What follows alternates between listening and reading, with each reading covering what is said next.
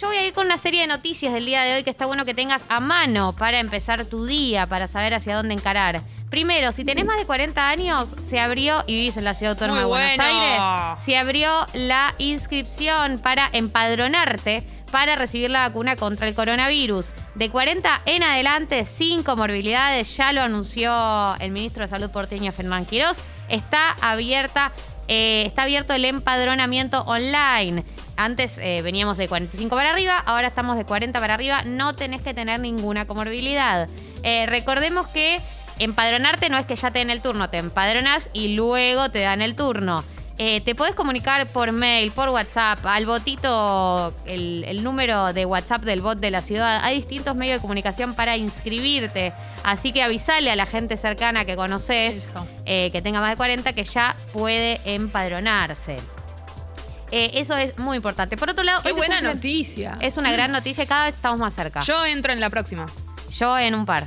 Vos mm, sos En, tan en joven. un par de, en un par de tandas. Sí. Pero igual nos falta muy poco. Jessy, vos entras en la próxima. En la próxima. sí, ¿Te pone confirmada. contenta? Muy contenta, estoy muy feliz. Una emoción absoluta. Y Total. además, al, al ritmo que se está vacunando, yo no creo que lleve, que lleve más de un par de semanas, ¿eh? Que, que se te abra tu franja, Jessy.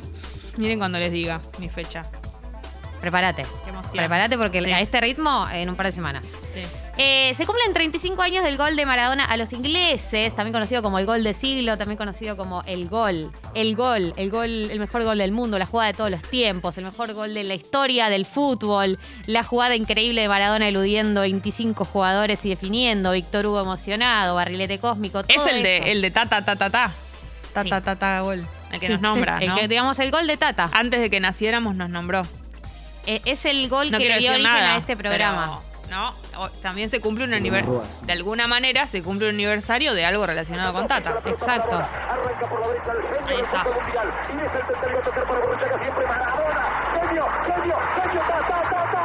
Ahí estamos nosotras. Ahí va. Full Tata. Ahí Víctor Hugo ahora en cualquier momento está por salir al aire para hablar de Tata, así que prepárense. Sí, va a hablar más de nosotras, digamos de verdad, Sí. que, de- que del gol. Así que, esto sí. sería el acontecimiento que uno le muestra a alguien que no sabe qué es Argentina y qué es Maradona para la sería la carta de presentación de Diego Sí, sí. por excelencia. Sí, pero porque además es una obra de arte para ver porque no podés creer que una persona jugando cual- cualquier juego del mundo, que una persona sea capaz de hacer lo que hizo. Es como que está por encima del promedio del ser humano que juega al fútbol y el ser humano que juega deportes en general. Es como, no tiene ningún sentido lo que hizo, ni, no hay ningún eh, tipo de comparación. Y además tenía la épica de, los, de que sea contra las ingleses, tiene la épica del relato, tiene la épica del año, eh, que es el año 86. Eh, nada, hay demasiada épica en este gol, un contexto internacional, futbolístico, la persona, el relato. Hay, tantos factores que se unen en este gol que nunca va a haber nada que se le compare. Así que sí, para mí es más carta de presentación de. Yo lo usaría como carta de presentación de Maradona y después de Argentina. Pero. Bien, perfecto. Pero déjame a mí, así es un criterio, nada No, más. si lo sentís, lo decís, Gali. Eh, por otro lado, hay una novedad que tiene que ver con el tema de la gente que vuelve de viaje, ¿no? La gente que vuelve de viaje y no cumple la No cuarentena obligatoria. Mm. La Dirección Nacional de Migraciones eh, va a iniciar hoy 287 denuncias penales contra personas que no cumplieron la cuarentena obligatoria cuando volvieron del país. Esto lo dijo la titular eh, del organismo, Florencia Cariñano, que dijo que esta infracción contempla penas entre 3 y 5 años de prisión. Eh, es a todas las personas que eh, no encontraron en sus domicilios en los días posteriores a volver del viaje, los días que tenían que estar haciendo cuarentena. Esto lo dijo después de que saliera el, el porcentaje de este 38% de personas que no cumplieron con el aislamiento obligatorio. Yo lo que digo es, si volviste de viaje, aislate. Si, si conoces a alguien que volvió de viaje, aislate, que se aísle. Pero digo, pero no solamente por un tema de cumplir las normas y que te pueden meter en cana, sino porque hay una realidad que es, estamos intentando retrasar la llegada de la variante Sí. Delta todo lo que podamos. Y no es que vos te testeas el día que llegás y ya te dio negativo y no y significa que estás a salvo.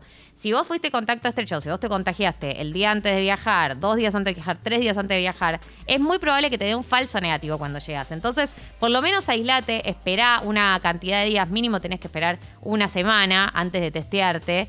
eh, porque te pueden empezar a aparecer síntomas los días posteriores a, a volver de viaje, ¿no? No, no descanses sobre el test que te pueda llegar a hacer en Ezeiza, eh, porque no es garantía suficiente y porque realmente estamos tan cerca de que se termine esto, digamos, de que se vacune la mayor cantidad de gente posible y que se termine esta agonía, que sería una pena que, que, que- por un, un- unos días aislado, que ya hemos vivido 8 millones de días aislado, unos días más aislado, eh, se, se demore todo el triple, pase lo que está pasando en Gran Bretaña, que estuvieron a punto, estaban tocando las manos con el cielo y tuvieron que cerrar todo, o no cerrar todo, pero ir marcha atrás Sí. y no terminar de abrir, digamos.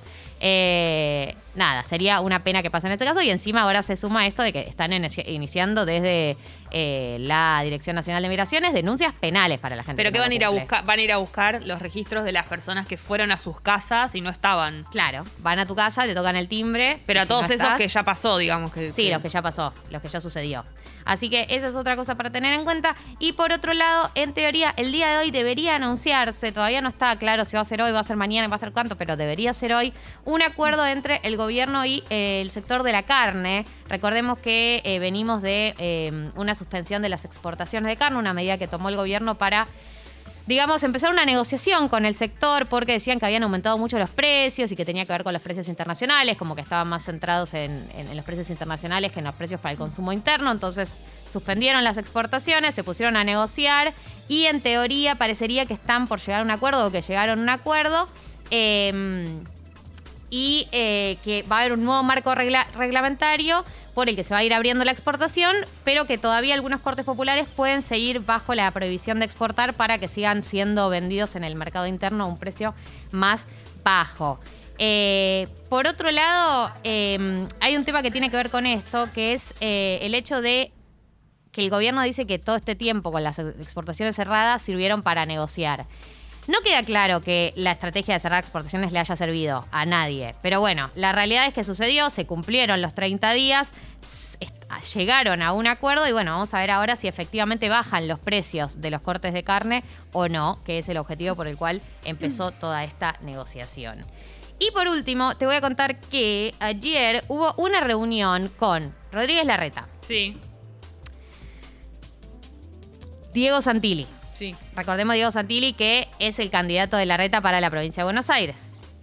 Cristian Ritondo, diputado nacional, también con una, persona de presencia muy fuerte en la provincia de Buenos Aires. Y distintos intendentes bonaerenses, como por ejemplo eh, el de Lanús, Néstor Grindetti, 3 de febrero, Diego Valenzuela, Guillermo Montenegro, que es de Mar del Plata, Julio Garro, que es de La Plata, Héctor eh, Gay, Gay de Bahía Blanca, eh, que de alguna manera están empezando a sentar las bases de quiénes son los intendentes que van a apoyar la candidatura de Diego Santilli en la provincia de Buenos Aires. Eh, el que no estuvo es Jorge Macri, que es el, el intendente de Vicente López, porque él también quiere ser candidato a gobernador bonaerense. Lo que no sabemos es si van a ir una interna y va a quedar, o sea, todo este armado que están haciendo la Reta Santilli y estos intendentes por un lado, Ritondo y estos intendentes por un lado, Jorge Macri va a armar por otro, o si van a por ahí llegar a un acuerdo, que obviamente es el objetivo de la Reta, y sumar y no ir a una interna. Y Jorge Macri se sumará a este armado que ya están haciendo, por ahí hacen un eh, gobernador y. eh, gobernador, perdón, candidato, no sé, primero y segundo en la lista, no sé, encontrar algún tipo de acuerdo para que Jorge Macri se involucre en este armado y no vaya a una interna en la provincia de Buenos Aires. Estamos por entrar en esa etapa muy linda que es cuando, como cuando estás antes de ir a una cita, que te pones lo mejor, te empezás a depilar los bigotes, todo eso, todos los candidatos empiezan a hacer todas cosas que son de apariencia, de mejor apariencia, como no, agarrar más el mate. Sí, están re en Se esa. viene, están se todos, viene, se viene están esa todos depilándose en este momento. Full Yendo a depilación. comprarse buena lencería. Sí, exactamente. Exactamente estamos en ese momento de la armada de candidaturas, así que bueno, para prestarle atención, eh, María Eugenia Vidal también está cerca de todas estas personas, hay que ver qué hace Carrió. Esto es eh, la Pero Vidal no quiere, pro- no quiere provincia. No, quiere ciudad, pero es parte del armado de la reta, como que son parte Pero, de la misma corriente. ¿Te puedo hacer una pregunta? ¿Dónde Siempre. vive Vidal? ¿Sabemos?